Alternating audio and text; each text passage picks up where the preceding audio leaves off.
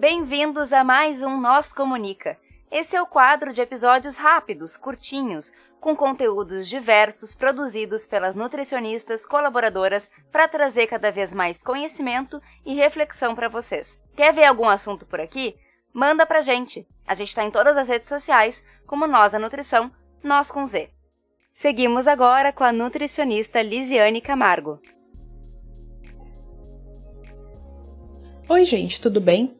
O assunto de hoje é sobre imagem corporal, como ela pode ser influenciada por diversos fatores, tanto negativamente quanto positivamente, como também pode ocorrer a distorção de imagem corporal e qual a sua relação com os distúrbios alimentares. Para começar, o que é imagem corporal? A imagem corporal é a percepção que temos do nosso próprio corpo, assim como os pensamentos e sentimentos que resultam desta percepção. Esses sentimentos podem ser positivos, negativos ou ambos, e são influenciados por fatores individuais e ambientais. Podemos usar o exemplo de que a imagem corporal é a forma como vemos quando nos olhamos no espelho, ou quando nos imaginamos na nossa mente. Ela é a representação mental do nosso corpo. É a forma como vemos e pensamos o nosso corpo. Pode se chamar também de consciência corpórea. Além disso, também é a forma como acreditamos que os outros nos veem. Já dá para perceber que é algo bem complexo e denso, né? A imagem corporal é construída e constante. Ela não é fixa e nem estática, e abrange os pilares fisiológicos, psicológicos e sociais. A imagem corporal é construída e organizada pelas associações dos sentidos corporais externos, como a nossa visão, audição, tato, e os internos, como receptores de tendões, músculos e articulações. Isso somado a representações mentais referentes ao corpo que são fornecidas pela nossa cultura e vivências individuais. O que acreditamos ser a nossa própria aparência? Isso inclui memórias, suposições e generalizações. E também como me sinto em relação ao meu corpo, incluindo altura, forma e peso, também como eu me sinto e controlo o meu corpo enquanto estou me movimentando. Além disso, existem quatro aspectos que também influenciam a imagem corporal. Em primeiro, como vemos o nosso corpo é a nossa imagem corporal perceptual. Só que isso nem sempre é uma representação correta de como nós somos na realidade.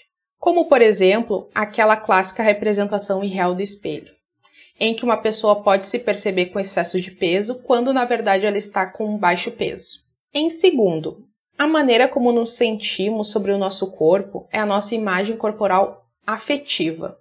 Isso está relacionado com a quantidade de satisfação ou insatisfação que sentimos sobre a nossa forma, peso, tamanho e partes individuais do corpo. Em terceiro, a maneira como pensamos sobre o nosso corpo. Essa é a nossa imagem corporal cognitiva, e isso pode levar à preocupação com a forma do corpo e o peso.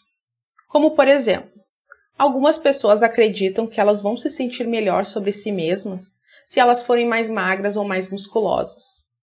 Eu mesma já me senti assim, especialmente na adolescência, como se a minha felicidade dependesse exclusivamente da minha aparência e de ter um corpo padrão. E acredito que a maioria das pessoas também já vivenciaram isso especialmente entre nós mulheres. Em quarto lugar, comportamentos em que nos envolvemos como resultado da nossa imagem corporal.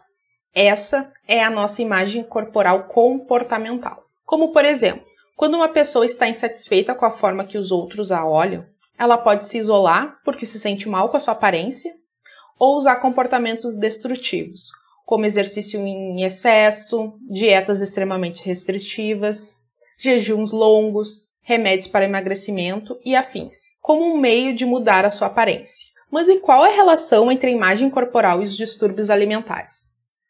Acaba que a preocupação com a imagem corporal e os distúrbios alimentares são uma via de mão dupla, pois a própria insatisfação com a aparência, tendo uma imagem corporal negativa, pode levar a pessoa a concluir que se perder peso vai melhorar sua imagem, fazendo ela se sentir melhor consigo mesma e com seu peso. Assim como expliquei nos exemplos anteriores, Fazer dietas e praticar exercícios físicos de forma extenuante são estratégias utilizadas para esse fim. Essas estratégias, junto com a obsessão pela imagem, servem como um gatilho para desenvolvimento de distúrbios alimentares, como anorexia, bulimia e compulsão alimentar. E afinal, o que é ter uma imagem corporal negativa? É justamente a percepção distorcida da nossa forma, a distorção de imagem corporal propriamente dita. Nós percebemos partes do nosso corpo diferente de como eles realmente são. Achamos que apenas as outras pessoas são atraentes e que a forma do nosso corpo ou tamanho corporal é um sinal de fracasso. É quando temos pensamentos e sentimentos negativos sobre o nosso próprio corpo. Quando temos uma imagem corporal negativa, temos maior probabilidade de desenvolver um transtorno alimentar e também a ter sentimentos de depressão, isolamento, baixa autoestima e obsessões com a perda de peso. É quando sentimos vergonha e ansiedade em relação ao nosso corpo. Nos sentimos desconfortáveis e estranhos em nosso corpo. Já podemos perceber o quão problemático é isso, né? É importante salientar que começamos a formar nossas percepções do que é atrativo, do que é saudável, aceito e das funcionalidades do nosso corpo na primeira infância. Essa imagem inicial do nosso corpo continua a se desenvolver conforme crescemos e começamos a receber observações de membros da família, professores, treinadores, amigos, conhecidos, namorados e outras pessoas do nosso convívio. Outro ponto importante é que alguns traços de temperamento, como perfeccionismo e autocrítica, também podem influenciar para o desenvolvimento de uma imagem corporal negativa. A obsessão pela magreza ou pelo perfeccionismo está ligada à autoimagem. Surge da necessidade de estabelecer um controle absoluto sobre si mesmo. A necessidade de emagrecer ou de conseguir um corpo perfeito impede que se tenha consciência de si mesmo, o que leva a uma batalha interna que causa angústia e sofrimento. Infelizmente, a distorção de imagem corporal impede uma percepção real de si mesmo. Apesar da insatisfação corporal ser um processo interno, ela pode ser influenciada e estimulada por vários fatores externos, como de pessoas próximas a nós, como falei anteriormente, e pelos meios de comunicação. Eles têm um grande impacto sobre como nos vemos e nos sentimos sobre nós mesmos e da nossa aparência. As mídias e redes sociais são fatores externos que mais colaboram para a insatisfação corporal. Somos bombardeados diariamente com imagens e informações de como nossos corpos deveriam ser para sermos socialmente aceitos, e sempre com padrões irreais e inatingíveis para a população comum. E como já sabemos, nem sempre obtidos de maneira saudável, com foco exclusivo na estética, deixando de lado a saúde. E como mudamos isso? Tendo uma autoimagem corporal mais positiva. E o que é ter uma imagem corporal positiva? Essa é a verdadeira e clara percepção da nossa forma. Nós conseguimos ver as várias partes do nosso corpo como elas realmente são. Nós aceitamos, apreciamos e respeitamos a forma natural do nosso corpo e entendemos que a nossa aparência física diz muito pouco sobre o nosso caráter e nosso valor. Nos sentimos orgulhosos e felizes com o nosso biotipo e não gastamos o nosso tempo preocupados com comida, peso e ficar contando calorias. Nos sentimos confiantes e confortáveis em nossos próprios corpos. Mas falando assim, parece que a imagem corporal positiva é um arco-íris, basta se amar e tudo certo, né? Mas não é bem assim. Ela não é o contrário de ter uma imagem corporal negativa, pois a imagem corporal tem múltiplas facetas. A imagem corporal positiva também está relacionada à flexibilidade, a estar disposto a vivenciar e aceitar com intenção todas as sensações, percepções, sentimentos, pensamentos e crenças sobre o nosso corpo, sem tentar mudá-lo e sem deixar que ele afete outros domínios da nossa vida. Ter uma imagem corporal positiva é muito importante, pois dessa forma somos capazes de aceitar, apreciar e respeitar o nosso corpo. Mas isso não significa aceitar e amar incondicionalmente o corpo pois é possível sentir insatisfação em relação ao corpo ou partes dele e ainda assim ter uma atitude positiva quanto ao seu corpo. Outro ponto importante é que se ter uma imagem corporal positiva também é um dos fatores de proteção, pois podem nos tornar mais resistentes aos distúrbios alimentares. Importante falar que, em paralelo à construção da imagem corporal, ocorre a construção psicológica da autoestima e que ambas estão interligadas pois a autoavaliação da imagem corporal pode modular a autoestima.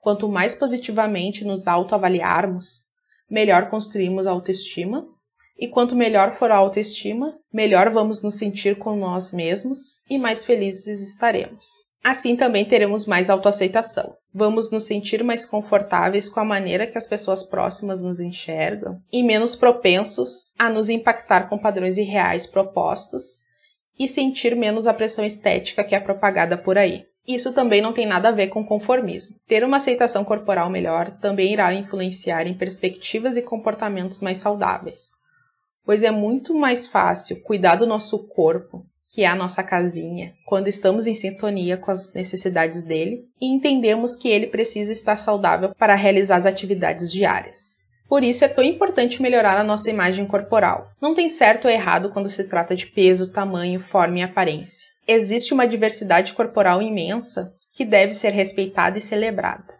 Cada ser é único e isso é maravilhoso. Mas é claro que ficar tentando buscar uma relação perfeita, entre aspas, com o corpo pode ser uma cilada tão grande quanto ficar buscando o corpo perfeito. Porque o perfeito não existe, ele é irreal. Aprender a aceitar a forma do nosso corpo é um passo essencial para a autoimagem positiva. Entretanto, isso não significa que tu vai acordar amando o seu corpo todo santo dia. Longe disso. Continuaremos a ter dias que não estaremos nos sentindo tão bem com o nosso corpo mas o importante é reconhecer as nossas próprias limitações e aprender a gerenciar pensamentos e sentimentos negativos em relação ao nosso corpo, com mais gentileza e autocompaixão. Por hoje é isso, pessoal. Abração! É isso aí, pessoal. Vocês ficaram com mais um Nós Comunica. Se vocês querem entrar em contato conosco, vocês nos encontram em todas as redes sociais por arroba nós da nutrição, nós com Z ou vocês podem mandar um e-mail para contato@nosanutrição.com.br. Vocês podem falar conosco ou falar com as Nutris colaboradoras que estão produzindo esse conteúdo sensacional. Entre em contato conosco. Vamos lá. Abraço. Tchau, tchau.